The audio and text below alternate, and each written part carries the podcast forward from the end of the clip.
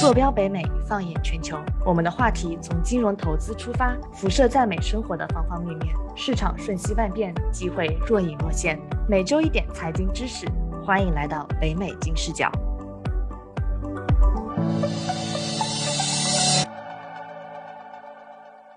Hello，大家好，我是尽人事听天命，一切努力到刚刚好，就躺平等待好运降临，一夜暴富的 Brenda。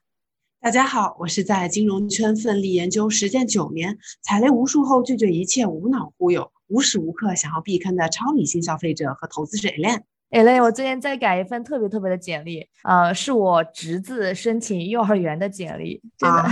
那申请幼儿园还需要简历啊？对，我一直以为教育吧，就至少也是幼儿园以后的事情了。现在 幼儿园前还怎么改简历啊？这么内卷吗？嗯，我觉得他可能也不是卷，可能是他要他想生一个呃中美合资的幼儿园，然后可能说美国人呃在美国对于早教什么时候开始，他是有另外一个自己的定义的。像可能国内我们会觉得说三岁以后幼升初的时候可能会重视你的一些经历，但是可能在美国我听说哈是呃其实零岁到三岁也是个非常重要的阶段，有很多这种教育的话本啊是从那个时候就开始慢慢的渗透进孩子的生活的。对，我也听我的表姐说的。她说，她那个幼儿园宣扬说重视体验多于知识传授，他们希望给孩子带来一个更加快乐的童年。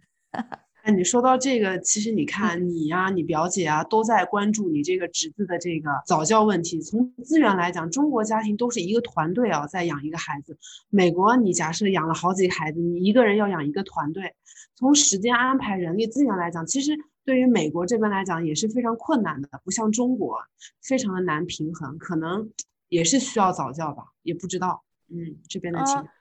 是是，我觉得肯定是每一个国家虽然它的文化背景不太一样，早教肯定都是需要的，而且可能这个观念会越来越。有个趋同的化的趋势，那所以呢，这次我们请到了凯斯国际的 Joy 来跟我们分享说，啊，到底说各国的教育理念之间有什么区别哈？在他的观察中，包括说到底要不要早教，如果要早教的话，要怎样选择最合适自己孩子的机构？那欢迎你 Joy，请跟我们的听众先做一个自我介绍吧。嗨，大家好，我是 Joy，我是 Kids Are Kids Shadow Creek Ranch 分校的 Owner。很高兴今天在这里有机会和大家分享我一些经验和感受，谢谢。好好，欢迎 Joy，可以先跟我们大概介绍一下 Kids or Kids 这个机构啊，是一个什么样的定位吗？Kids Are Kids 是一个一九八八年左右时候由一个叫 Wins 这个家族，他们夫妻两个人最开始创造创创立的一个幼儿园品牌。最开始也是一个像 home school 那种 home day care，然后后面越来越壮大。他们的家族成员，比如说儿子啊、儿媳呀，也开始嗯进入这个学区的一个园区的一个管理，然后于是发展出来。嗯，想做一个 franchise 这样一个模式，于是开始在全美，最开始是全美范围内，或者是他们的 Georgia 他们范围内开始接吸吸收一些加盟商，然后越做越大，以至于走入全美，然后应该我忘了是一三年还是几几年，好像是对，开始正式进入中国市场。在美国的市场定位和在中国稍稍有所不同，在美国它主主导的应该是一个中产，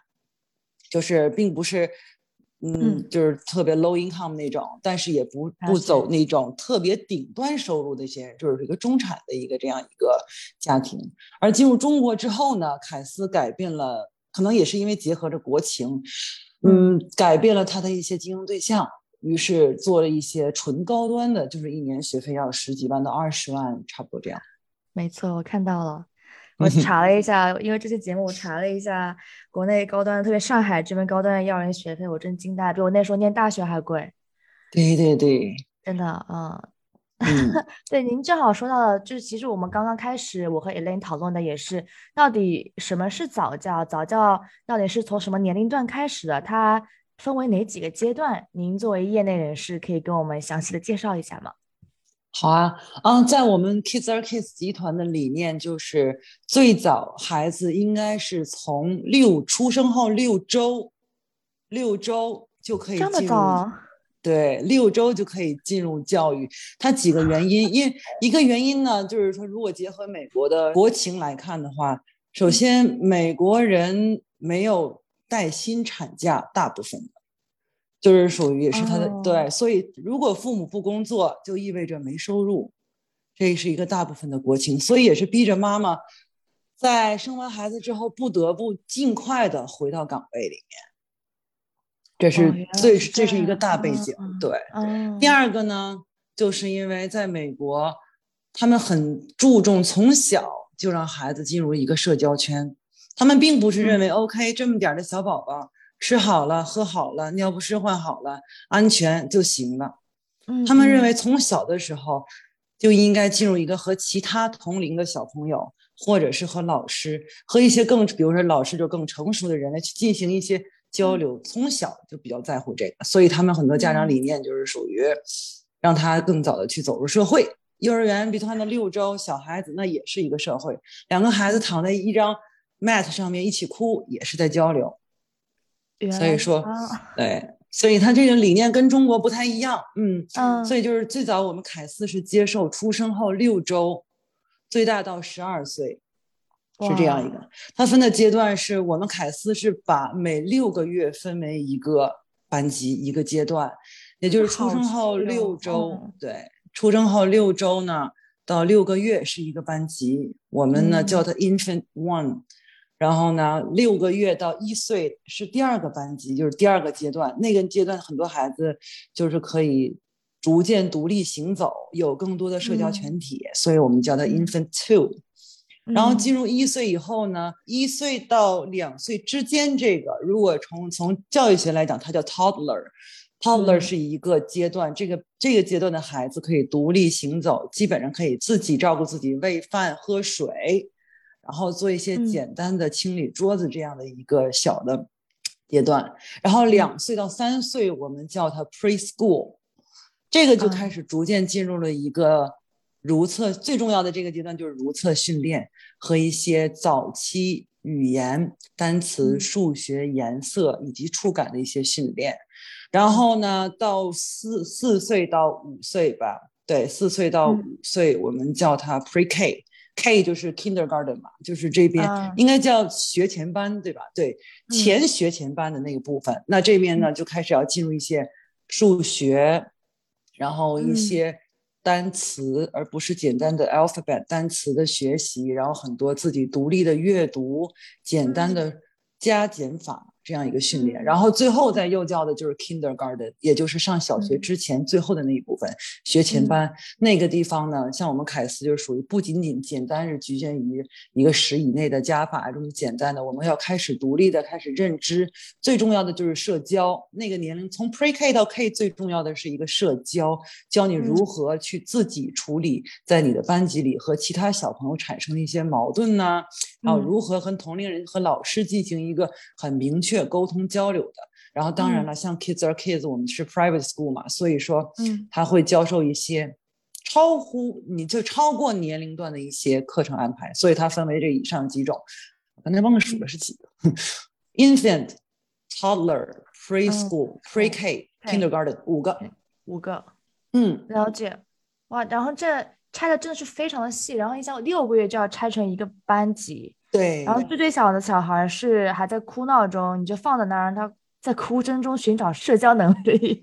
对对对，其实有的时候其实这个很有意思。嗯嗯，了解。哎，那在其实你刚才也其实也提到每一个阶段，这这五个阶段中，啊、着重培养的能力或者说是呃 skill set 是不一样的。有的是逻辑能力，有的是社交能力，有的甚至最再早一点是什么自我管理的如厕能力等等。那在每个阶段，我相信教育机构和像 Kids Are Kids 这样的教育机构和父母之间，应该会找到一个谁来负责什么这样的一个平衡点吧。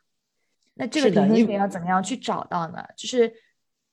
是谁去引导着谁去找到这样的一个平衡点呢？在在 Kids Are Kids 是怎样的情况？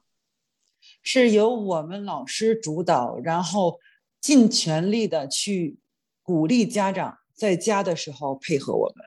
我们比如说拿我们的营业时间吧，我们的营业时间是早六点到晚六点半。大部分的，很多美国家长呢，美国这个就是属于一般的情况下时薪制还是比较多的，所以说，家长们的时间呢，有的家长需要六点钟就来送过来，有的是六点半。那么我们会希望在在，所以说家长会把孩子送到我们这儿，至少要八个小时。比如说八个小时工作之后，有一些家长还需要想说自己安静一下，毕竟工作压力也很大的，会一般送满，尤其是婴儿班是很容易就送满的。那么，所以我们在六点半以后家长接走的时候，我们希望家长在家里延续。我们在学校里所做的一切，比如说从婴儿班开始，不仅单简单的是说，OK，到了三个小时了，你要喂奶了，一个小时要换尿片了，而是说，比如说六周开始，我们就要老师拿着书，即使不管是彩色的，还虽然是小婴儿，可能他的眼睛里视觉还没有发育成分辨成到底是什么东西的情况下，但我们也是把孩子放到比这个 rocking chair 上面抱着他。拿着书去引导他去听，哪怕他只有一个嗯啊的回应，其实这就是一个很早期的交流。他听了，你觉得通过你的眼眼神、你的表情、语气，孩子会给你回应的。虽然他只有几周这么大。那么回到家里，我们会给家长布置所谓的作业，不是真的作业，就会要求你在家里的时候也要多跟孩子说话，不管你的压力有多大，多跟孩子说话。家里多买一些小孩书，或者是买一些大人书也可以，但是就是要延续我们在学校里每天跟孩子说几千到一万个单词这种交流量。然后大一点的孩子也是，最重要的一点呢，就最重要的时期是什么呢？就是从我们三百号，也就是两岁以上那个班级，两岁到四岁之间是孩子如厕训练极其重要的时候，如果忽略的话。就会发生很多孩子上小学了，孩子尿裤子，这就说明两岁到四岁这个期间没做好。那么很多时候呢，并不是学校老师我们没有做好，而是到家长，家长总觉得把孩子送来了，你就应该教我们孩子如厕、摘掉尿不湿。但是回到家里呢，家长比如说忙了一天了，也很懒得去管这些，那他就在家的时候省事儿嘛，尿不湿一带。也就不次不训练了。那对于这方面的话，我们凯斯会很严格的，比如说举行一个家长会，一对一的把你叫进来。你们家孩子每天几点几点？我们是怎么做的？正常情况下应该是不管孩子有没有上卫生巾的需求，每半个小时就领他进一次，在马桶上坐一坐也好，站一站也好，他就慢慢形成了知道哦，当我有屁屁或噗噗的时候，我要说我要屁屁，然后呢？我不是说在裤子里就解决了，我要进到那个地方去，坐在那里去解决，然后通过半年左右，至少要半年吧左右的引导和训练，嗯，以便逐渐形成了他尽可能的去表达自己的需求。那么这个就更需要我们和家长，家长要拿着我们会给他们一些发的一些宣传册，还有我们会找一些。YouTube 视频，或者在 Amazon 上给他链链接，有一些关于如厕训练的书。这样和我们班级是同步的，所以说这是家长和老师要绝对百分之百的配合，而不是只依靠我们单单方面，或者只依靠家长。嗯，再大一点的孩子，比如说到 Pre K 或者 Kindergarten，那么学习也是一样的啦。我们白天有所教授，每一天晚上我们都会拿回去一个孩子的 folder，那里面有作业。我们不要求你今天就完成，至少我这一周给你留的，就周五的早上全部给我带回来。然后呢，这期间呢，有我们，因为家长毕竟白天不在这里，我们会有简要，会记录一下白天老师所讲的，怎么讲的，说什么了。然后家长回家呢，要抽时间把我们发的所有的资料过一遍，然后陪孩子把这些做完。所以说是一个由我们老师主导，然后鼓励家长尽可能的去抽时间配合在我们学校的一切，所以是这样的一个关系。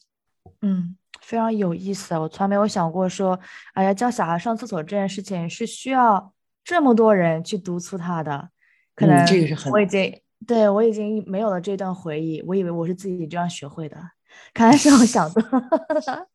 因为在国内，就是就像刚才也雷说的，是四五个家长围着一个小孩转，但在美国完全是反过来的，一个家长一个家长可能要带着好几个小孩。我甚至在疫情期间，我还记得那时候。我们老板开会开会，突然间他的两个双胞胎就爬上了腿，然后开始捣乱，双胞胎之间开始打架，他就会消失一段时间，把小孩安顿好，过来两分钟之后又得去安顿小孩了，就是真的很难，就二到四岁这段时间真的是很难去管控他们。然后您刚才有提到说，在这个阶段其实还有一些课外的作业要去做，一些 task 要去完成。所以我其实个人也非常好奇啊，说啊，这五个阶段里面，它各自都包含什么比较重要的服务和内容呢？作为一个教育机构，您认为说怎样才是一个比较优质的，呃，可以去判断这个教育机构的方法呢？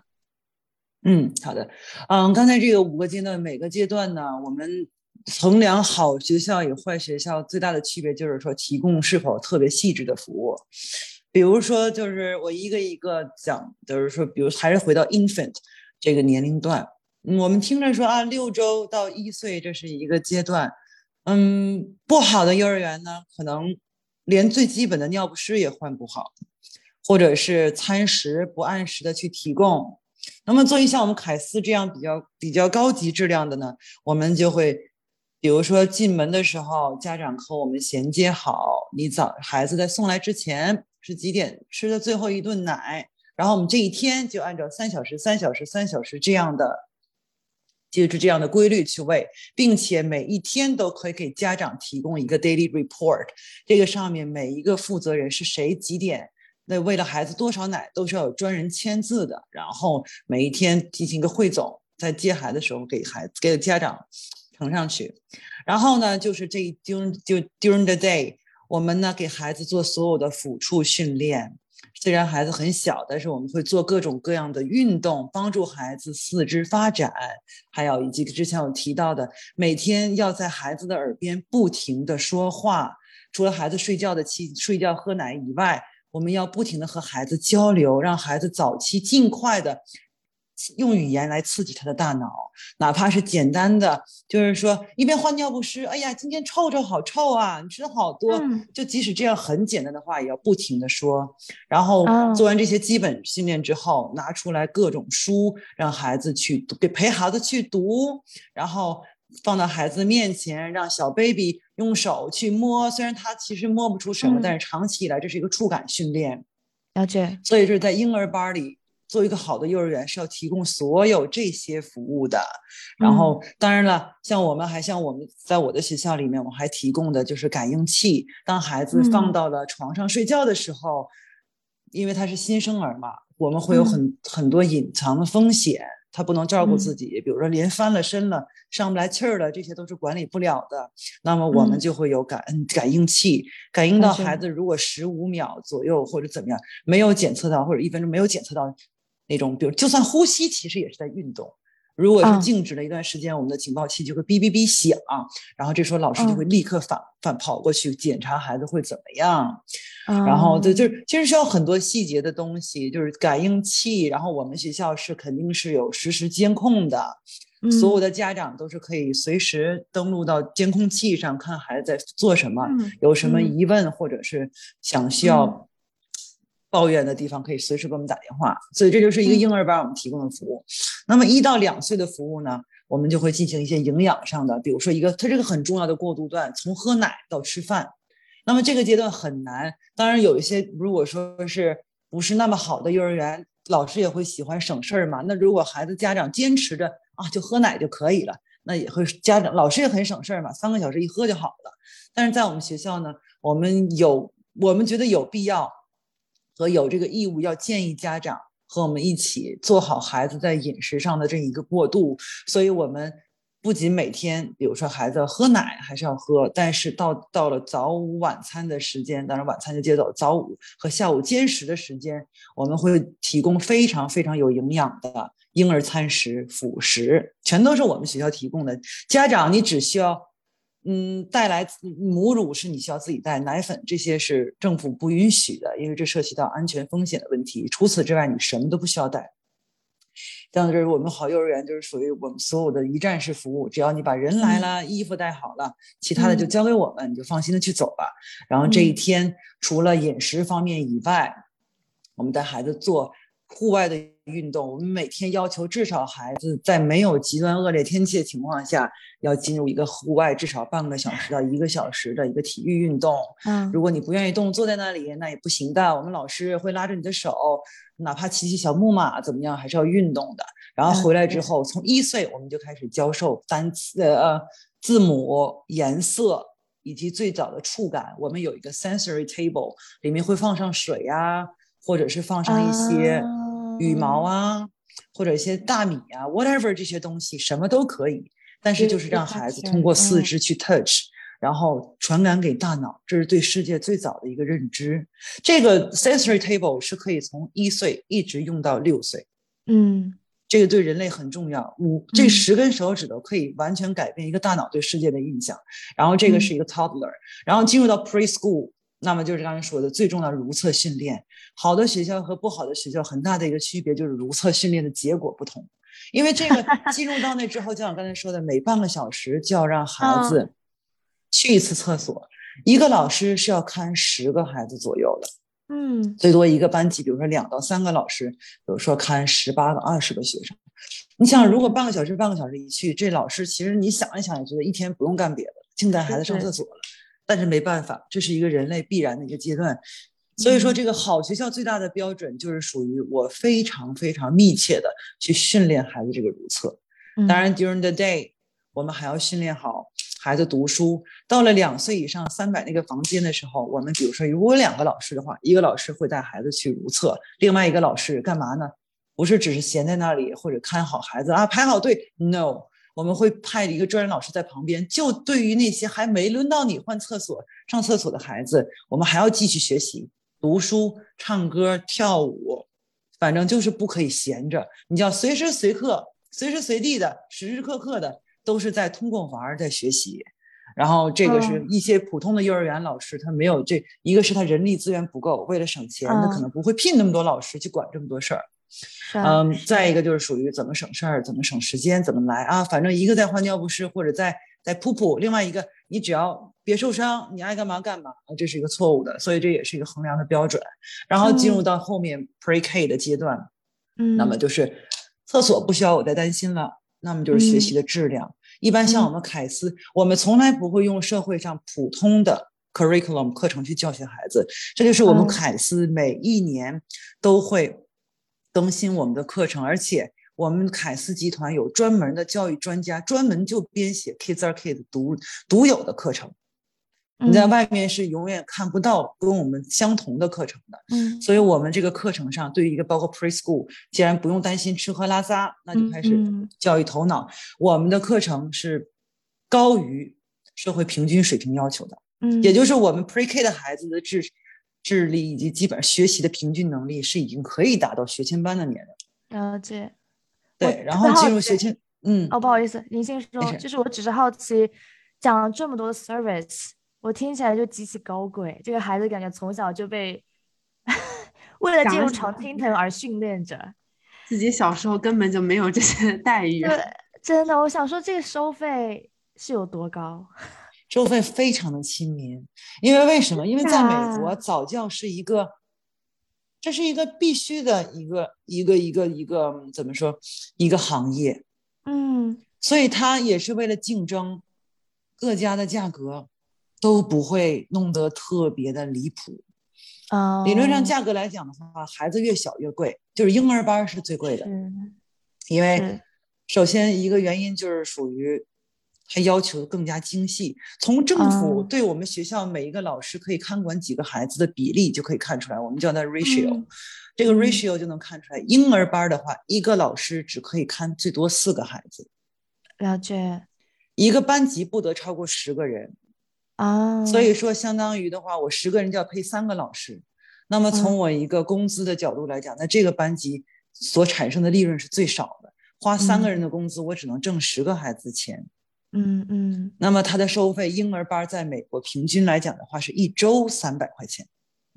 一周三百。嗯，因为在美国呢，因为刚才我之前说过，美国的大背景，很多家长是实薪制。那么美国大部分结账的时候是。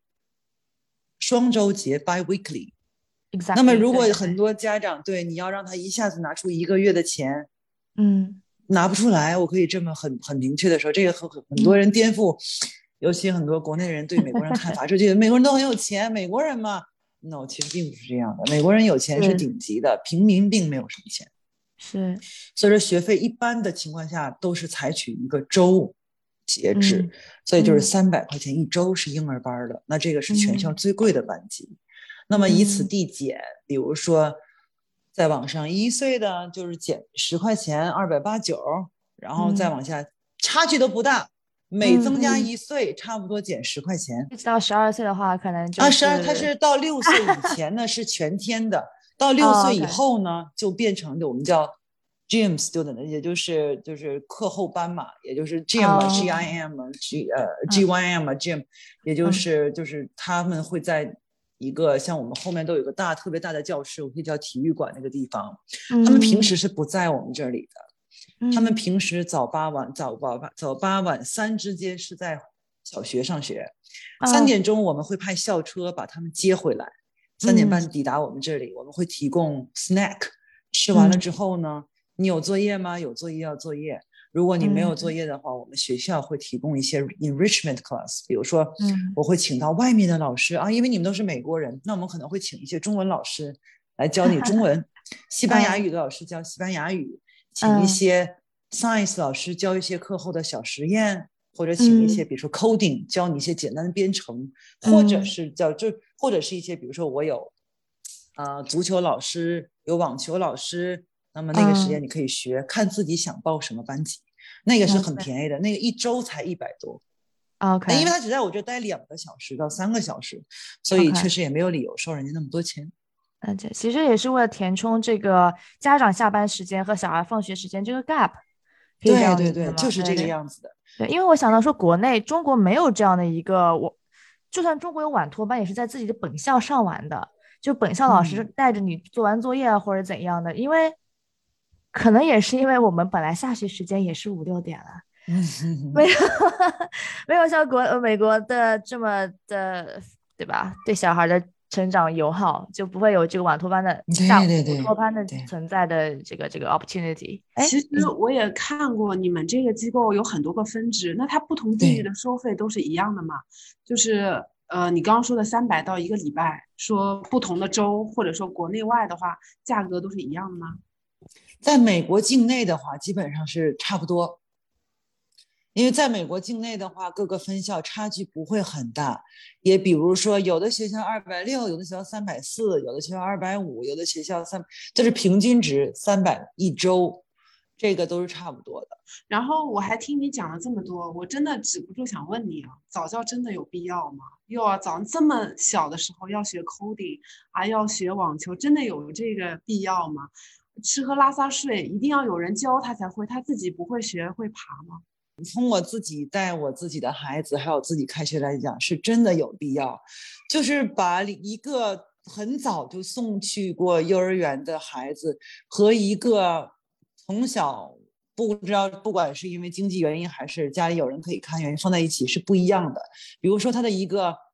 如厕训练，在学校训练过如厕的孩子，普遍比没有训练好的呀，或者父母自己训练的，一要自立。比如说，就是我们学校的孩子，当经历了如厕训练，就是比如说两岁多开始训练，到达一个将近三岁左右的时候是一个停止。他们完全就是说自己知道到到自己时候，包括穿裤子、脱裤子、开门、洗手，一切的，你只需要跟家长就在家里说，比如说妈妈我要屁屁，好的去吧，你就只需要说好去吧这三个字，你就不用管了，其他事情他自己什么都知道，怎么洗手、怎么擦手、怎么去扔垃圾都知道。但是在家里训练的孩子可能没有那么完全，毕竟老师实话讲是比较铁面无私的，他是要达到他一个教学的目的，他不管你是你是谁，我的目的是让你自立。那么家里长大的孩子多少他会有一些被宠的感觉啊，这个可不可以那个爸爸给做一下，妈妈给做一下，奶奶给做一下等等系列的。然后在学习方面是有必要的，如果你尽早的去接触。很多类型的东西，你就可以很早的知道他到底在哪一方面会有专长，在哪一方面会比较有兴趣。我们可以尽快的、比较有的放矢的去教育他。其实你说到这里，就是你说的第一个方面，就是就是说，比如说上厕所这个哈。其实我个人觉得你这样做的话，嗯、因为老师都是有指标的嘛，是有目的性的。嗯。哎，到了这个岁数他还没学会，可能是老师的责任了。就是在这种机制下，我觉得。把孩子送去这样的机构，会不会违背他的身心发展规律，不利于他的身心发展呢？就是说啊，举个例子，我到了这个时间点，别的孩子都学会了，就我没学会上厕所，我感觉我很有压力啊，我感觉没有别人好。就是其实从心理来讲，我觉得是有害无益的。就是我感觉我做的事得不到赏识，别人我做的事情，我不能做的事情却被你们所期待着，这会对婴儿或者对孩子会产生一个很不好的影响。说我是不合格的，我到这个岁数，我居然还不会上厕所。其实我觉得像翻身啊、爬行、长牙，到后来啊吃东西，啊就是没有一个强大的压力要去做这个事儿。你你是怎么觉得呢？还是啊？就是会怎么想这个问题呢？我们其实也遇到过，因为我们最理想的状态呢是，当然孩子从一小就送到我们这里来，对不对？一切都是按照我们这个应该有的一个计划去进行。当然，我们也当然收过了，有收过四岁孩子，什么也没学过，呃，说话也不行，然后字母也没学过，本来都应该可以说一些简单句子了，可能这个孩子可能连颜色也没有，也不会说。然后别的孩子都已经摘掉拉拉裤了，他还在穿，或者即使穿了拉拉裤了，这白天可能也会出现一些 X 的尿裤子。那么在我们这样一个早教的机构，所有的一切呢，都是经过儿医认可的，也就是其实这是一个正常人类其实是必须要达到的。可以就是说，如果没有达到，反而是不对的一个一个情况下，就是这人类吧，到我们叫 milestone。我儿医判断一个孩子是否正常，他也是要会询问你一些有没有达到某一个 milestone。那么就是说，在我越早上我们学校的孩子呢，我们可以帮助他在成长方面更正确的在正确的时间点去达到这个 milestone。但是如果说有个别的孩子他没有达到，我们最开始的时候也是，如果送到我们学校，他应该上四岁的班级。我们可能会建议家长，就是说处理这样的事情的时候，把它倒退一下，往前倒退半年，上小一个的班级，进行一段时间的如厕训练，来增加他心理方面。我们那班的老师，比如说知道了，就会在心理方面也会辅助他，不用担心，因为没有上过学，老师慢慢陪着你，等等一系列，我们会引导他来，基本上要追赶上其他小朋友的一个进度。但如果实在最后没有追赶上的话，我们可能会建议家长，那是不是此时此刻也许可能去需要做一些 evaluation？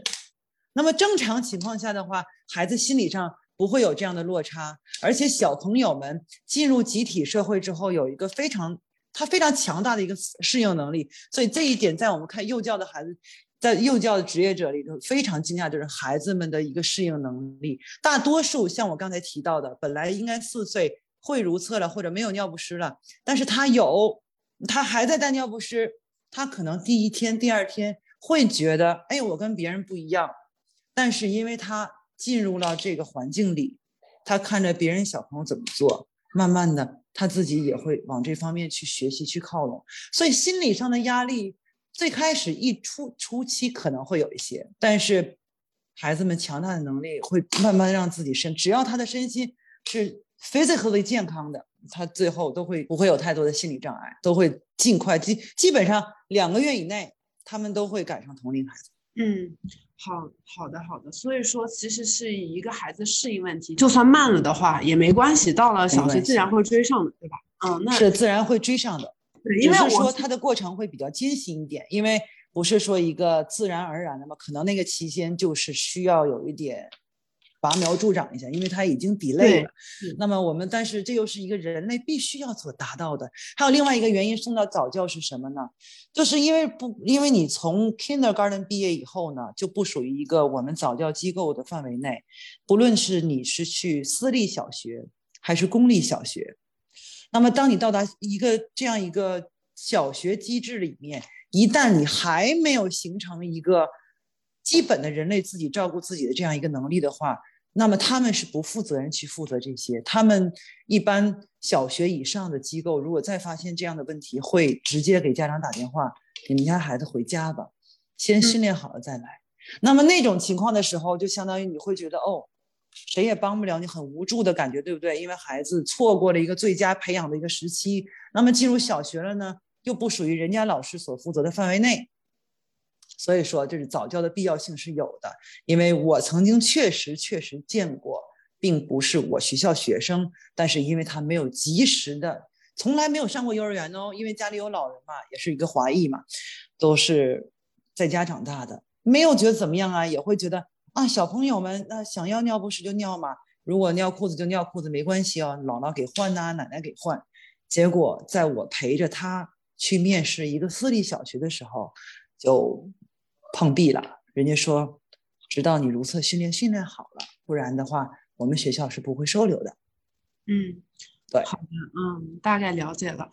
嗯，我其实我不是很了解，说孩子是不是长大一定会有一个，嗯。人们所既有的印象，说你到了几岁就应该做什么，我总觉得孩子说他本身是有一个自己的内在的过程的，他有一个自己专属的时间表。就而且你之前提到了第二点，说，嗯，就是你会提供很多的课程，或者说有很安排很多老师去教他们一些东西。呃，我我我其实也会啊在想，早教这样子其实是一个类似于灌输式的学习，它其实破坏了孩子本身。对环境的兴趣和好奇心，其实如果你不告诉他们，他们其实是可以保持这种好奇心的。而正因为这种兴趣、这种好奇，其实也是发展他本身想象力和创造力的一个很重要的元素。而如果你很小的时候就把它全教会了，啊，那他大了之后，哎，呃，没有什么挑战，没有新鲜感，很容易丧失这个学习的乐趣，或者他也不愿意主动的去了解这个事物，而反而是习惯了养成这种被动学习的这种状态。你会不会有这样的考虑呢？嗯，这个这个问题很好。对我觉得美国的教育是比较成功的一点，因为在美国有一个最重要的一个教育理念叫做 learning through playing。我们所包括我们凯斯的教育理念也是这样的。所以在我们讲所有的课程的时候，从小到六周，大到六岁，我们不从来不会是说 OK 坐在那里。今天我们讲 A，来跟我一起念 A，然后下一个是 B。好了，我们今天学的 A、B、C，回家背去吧。明天老师考 A、B、C。No，我们的教育最教育的机构的一个方法就是，你的一切是通过你自己在玩某一项玩具啊，或者是一个教具的过程中，你自己发现的。就比如说，我们即使是学 A、B、C，我们是当然老师肯定是要教你 OK，这个东西念作 A。那么这一天，老师在做课程准备的时候，会特意的准备出一大堆一大堆可能跟 A 有关的东西，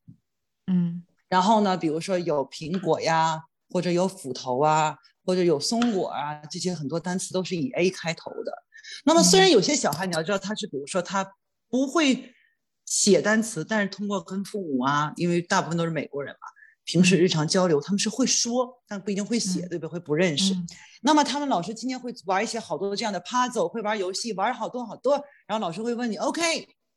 你有没有发现这些东西有什么有什么都一样的东西啊？来念一遍吧。然后老师会让小朋友一个一个把这些单词念出来。好的，你有没有发现？哎，都是 start with 什么呢？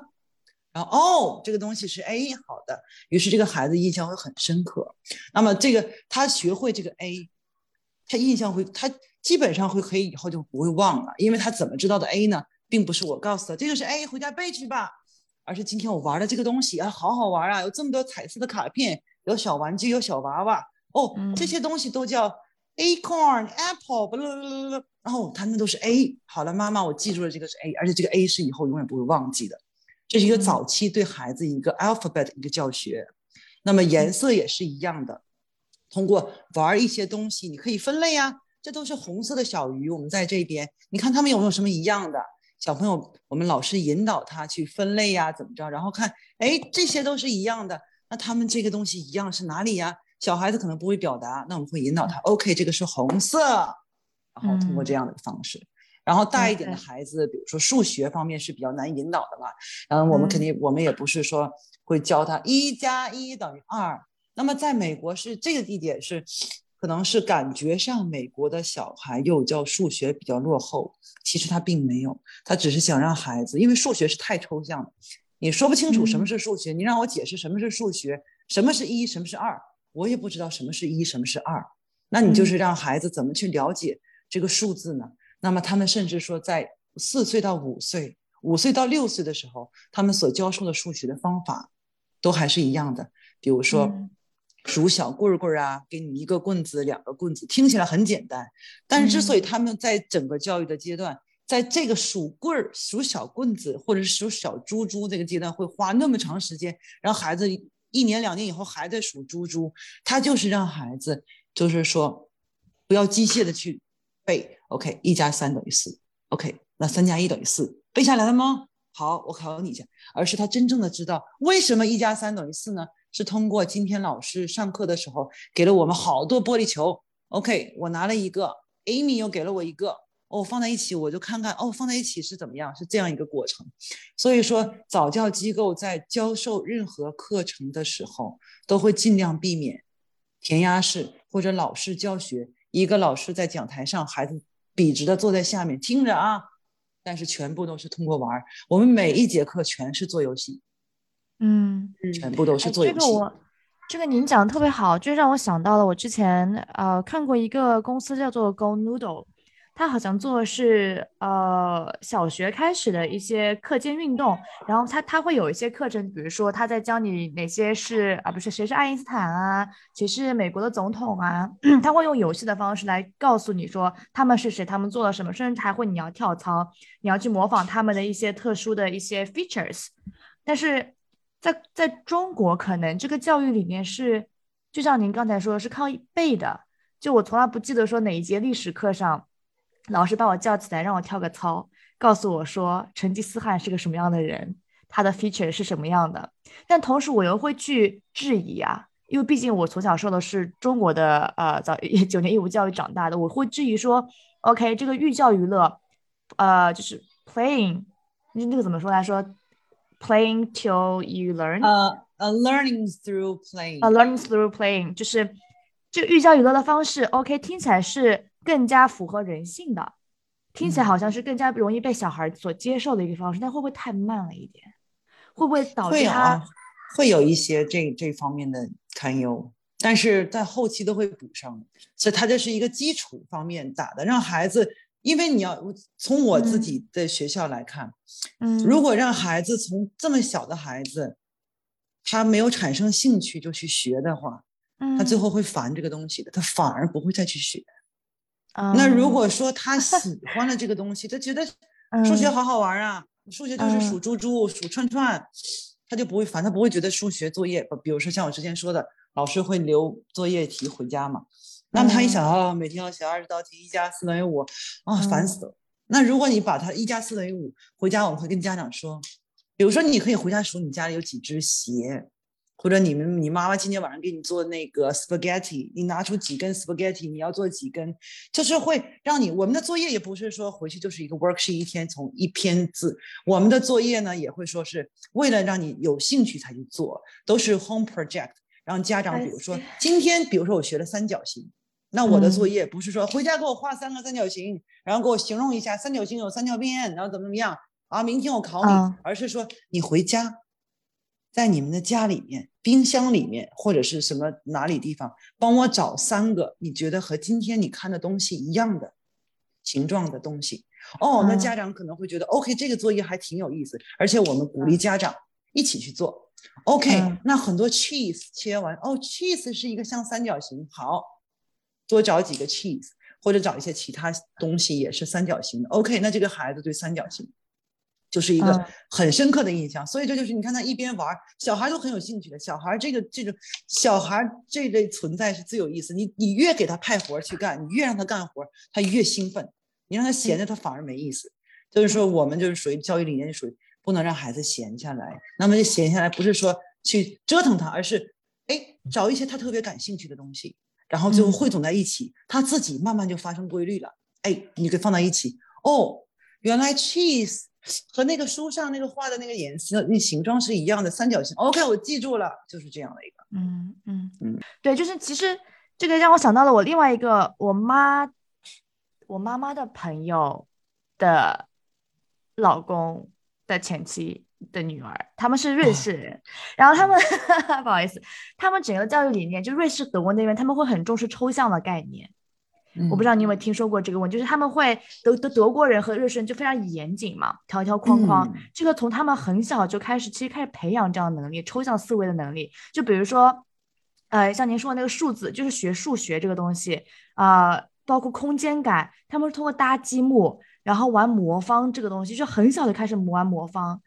啊，来去培养孩子的这个空间意识，甚至他们会去学音乐。他们他们认为说，呃，钢琴的音乐就是琴键之间的空间感和数学之间的空间感是有异曲同工之妙的。他们就会把那种不同学科之间的可能对你同一个意识的培养穿插在一起。我觉得这个可能是我比较 容易接受的一种方式。就我觉得还会比较就触类旁通。就我不是说我我今天学啊数三个羊，然后但他就对我以后。别的学科没有什么借鉴意义，但如果说是像他们那样，就是我学一样东西对别的学科 也有借鉴意义，可能是我更能接受的。我可能实用主义者，对我就我不知道你还有观察到，是包括 Elaine，你有没有看到过一些比较有意思的其他国家的从小培养孩子的方法？什么搭积木啊，什么？哎呀，还有就是国外小孩特别喜欢在海滩边画，就拿那个木棍画自己家的房子什么的，然后搭那个沙雕。但中国小孩就不会，他们只会玩。玩泥 是不是？我只会玩泥。我突然你讲到这儿，我突然想到另一个事儿，就是我看了很多很多日本的剧啊，就是还有很多了解了很多日本文化，就是我了解到的日本人教小孩最有一个典型的例子，就很小的时候，呃，我就听说了日本人就会让小孩子在大冬天的时候脱光衣服往里身上浇冷水。我当时想，amazing，为什么要这样做？其实后来我才知道，他们其实学校都会统一的做这个事儿，不管任何季节都会让小孩脱掉衣服，是增强体质的，是增强体质的一种方式。就是日本，就是比起中国，他们非常重视这个素质教育。你学啊，就是那个体质教育，你学的不好没事，你身体一定要好。还有就是很小的时候啊，就是父母日本父母就会教小孩垃圾分类、洗碗。叠衣服等等一些家务活，就是而且而且会培养他们这个环保意识，就是我觉得这个和中国也非常不一样。嗯，还有那种日剧里边，就是在日本小孩子在学校里边，呃，吃饭前一定要呃双手合十，说阿里亚多，就是说感谢，就是感谢嗯厨师，感谢馈赠等等。呃，因为孩老师会教导孩子们说啊，人与人。啊，事物之间的缘分都是不可多得的，每个人都要珍惜和感恩食物。这样，就这种教育其实也是非常触动到我的，就是跟中国还真的完全不一样。当然不是什么意志类的啊，是一种素质教育吧。对对对，这边也一样。像我们每天中午吃饭的时候嘛，大一点的孩子都要去我们的食堂吃饭。然后呢，我们这边呢，主张的是我们叫 home style。是，只要是你上升到两岁以上开始，我们就读开始鼓励孩子自己盛饭。我们的厨师每天会用各种不同的那个容器嘛，比如说今天我们吃饭可能主食，就比如说我们是 macaroni cheese，然后旁边呢我们肯定是要配着蔬菜的，比如说就是 mixed vegetable。vegetable，然后放到一个碗里面，然后放到里面，然后旁边呢，可能是我们今天吃的水果是菠萝，那放到一个碗里面。每一个碗上面呢，我们会放一个量匙儿，就是那种像 measuring cup 一样，有分几盎司，放到不同的碗里。小朋友做的，当厨师把这个摆到你桌子上的时候，我们的老师会集体说，say thank you, Miss Miss Catherine。然后小朋友有的会说话，不会说话的，因为 Catherine 是我们厨师嘛。然后有的小朋友就说 Thank you, Miss Catherine。大孩子直接会说，小孩子可能就有的说的不说嘛，根据年龄。那么老师说，就是要我们学生，厨师就是意思，厨师给你们准备了今天的午餐，你要说 Thank you。然后之后呢，大一点的孩子呢，我们也是比较要求他独立。当然吃饭之前，小朋友排排队自己去洗手。洗手的时候，老师也不会帮你的，就两岁以上自己洗，洗完自己扔自己的餐巾纸，然后自己坐到桌子上面。然后我们可能这一天呢，也会派一个小朋友，今天是你了，你愿不愿意给大家分一下餐盘呢？然后把盘子都摆在各个桌角。然后小朋友菜都摆好了之后，大一点的小朋友自己拿着勺子自己给自己盛到碗里，盛到碗里，盛到碗里，放回去，自己给自己盛饭。虽然他们很小，但是这个自立能力要从小就培养，而不是说啊，因为你小嘛，老师就分饭喽，不可以的。不，当然了。我就说，就普通的，要是不是那么追求高质量幼儿园，可以了，因为那样也省事儿嘛。因为你不用再多一项收拾桌子，因为你让他们去盛饭，肯定哪里都是嘛。但是我们就为了培养孩子这个独立能力，所以自己盛饭。吃完饭之后呢，当然如果你不够了，你自己举手，我还要 the second serve，老师会拿来，然后你自己再盛。老师当然会扶着你的小手啦，慢慢引导你自己盛饭。吃完饭了吗？吃完了，自己拿着碗盘，我们都是一次性餐具嘛，自己扔掉，洗手，坐那等着吧。就是一切都是自己去做，这个就是很明显的和在家里四位老人带大的孩子是完全不一样的。我们确实是有时，尤其是，嗯，啊，这里没有歧视的意思哈，就是，嗯嗯，理解理解。中中国的小朋友，呃，如果要是三岁以前没有上过幼儿园，然后三岁以后送到我们这里来的，就是很明显，很明显，就是这个问题，就是来这里了，不太会自己吃饭。嗯，对，呃，对，也不太会自己去盛饭，因为家里可能是有老人帮你弄好，追着后面喂饭吃啊，对对对，我们这边感觉就是赏给你的面子，真的是这样。就是我侄子在在，就是即使在外面去吃饭，他就极其的怎么说呢，有脾气，就是你让他吃饭，他会生气，他会摔碗，他会摔勺子。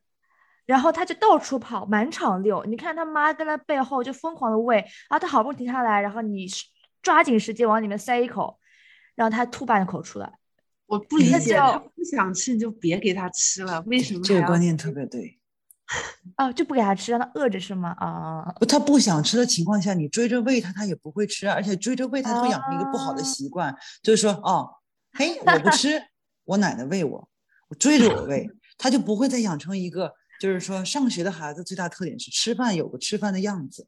就应该坐在餐桌前，干干净净吃完，别说那么多话，然后之后去。但是确实是我曾经遇到一个那个家长非常非常好嘛，在新冠之前一直在我们学校，后来新冠之后比较小心就退学，现在一直在家。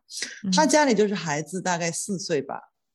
爸爸是白人，但是妈妈他是由姥姥姥爷养大的，妈妈是中国人嘛。送过来第一天的时候呢，姥姥姥爷。跟我因为是中国人嘛，他们交流会更方便一点。那个那个老人特拉着我手，那个阿姨说：“小周，我跟你讲，就从现在开始给我讲了好多他这个外孙子在家里是怎么啊？你知道的，平时他不吃饭，但是我都给他把电视打开，然后坐在沙发上，他可以吃的多一点。他说我不知道你们这里老师有没有这样的。”我说我们是一定不会在吃饭的时候给孩子打开任何电子产品。那么我们可能是这样，我说阿姨啊，对不起，我可能要说实话，就可能第一天他来如果不吃，那就只能没办法了，他不吃就不吃。我说老师是不会说因为你不吃好，那我喂你吧。我说班级里十几个孩子，如果老师都喂的话，这个这得喂到几点去？而且我们吃饭是有规定时间，十一点半到十二点，十二点以后孩子们都要睡觉了，难道？你们家的小 Fanny 还要坐在那里自己吃嘛？我说，所以阿姨，我说，那我跟您也说实话，他是会饿。那我相信他饿了三天以后他会吃的。果不其然，后来之后，但是那么他们家的叔叔还挺好，说小周你不用管他。他说那个那个他就是老太太就是事儿多。然后后来我说没关系，我说我说我也懂，我说因为我自己家里也有老人嘛，我说我懂在家里什么样子。我说但是如果你要是相信我。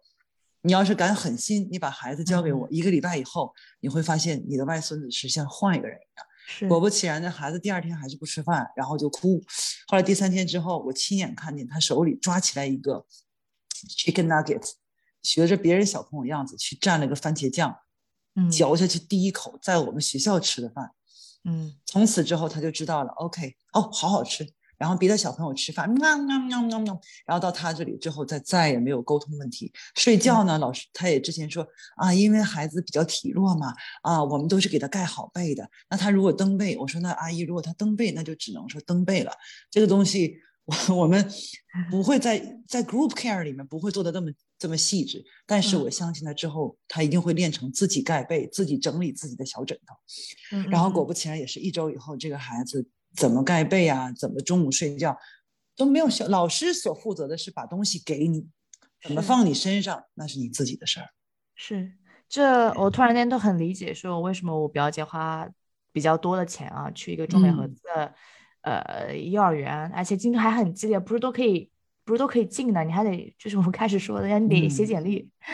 的确是这样，就呃我们也聊了这么多啊。今天这一期节目跟 Joy 聊了很多，就是具体说定义一下什么是早教，在美国早教分为哪几个阶段？我们知道有五个阶段。那在在这五个阶段当中，一个比较优质的呃机构，它会提供什么样的服务？再包括说我们后来讨论的说，啊、不同国家之间的一些教育理念到底有哪有哪些啊、有意思的地方啊？那对于我们来说，哪些可以理解，哪些不可以理解，都展开来进行了探讨。特别感谢 Joy 今天的时间。不客气，感谢大家花时间听我在这边唠叨，就是希望大家都可以找到一个非常称心如意的幼儿园，因为不同的幼儿园会给孩子带来不同的人生和结果，这个是我们一直都是这样坚信的，因为我们从来都是告诉我们的老师，对待他们的孩子要跟像对你自己的孩子一样，你要知道你所塑造的是他的人生，嗯嗯，这句话非常好。好的所以，希望大家都可以找到一个好的幼儿园，然后尽早让嗯孩子们可以受到最好的教育。嗯，感谢 Joy 今天的时间。对我们下期节目还会继续请 Joy 回来，来跟我们聊说具体如何去选择一个早教机构，以及家庭教育在整个孩子成长中起到的一些啊、作用。我们要作为家长、听众，你应该怎么样在这个过程中最好的去帮助孩子成长？跟金视角聊人生，感谢您的收听，请在各大播放平台和公众号上搜索“金视角”，订阅我们的栏目吧。金融的金，事件的事，角度的角，一键三连，从我做起。我们下次再聊。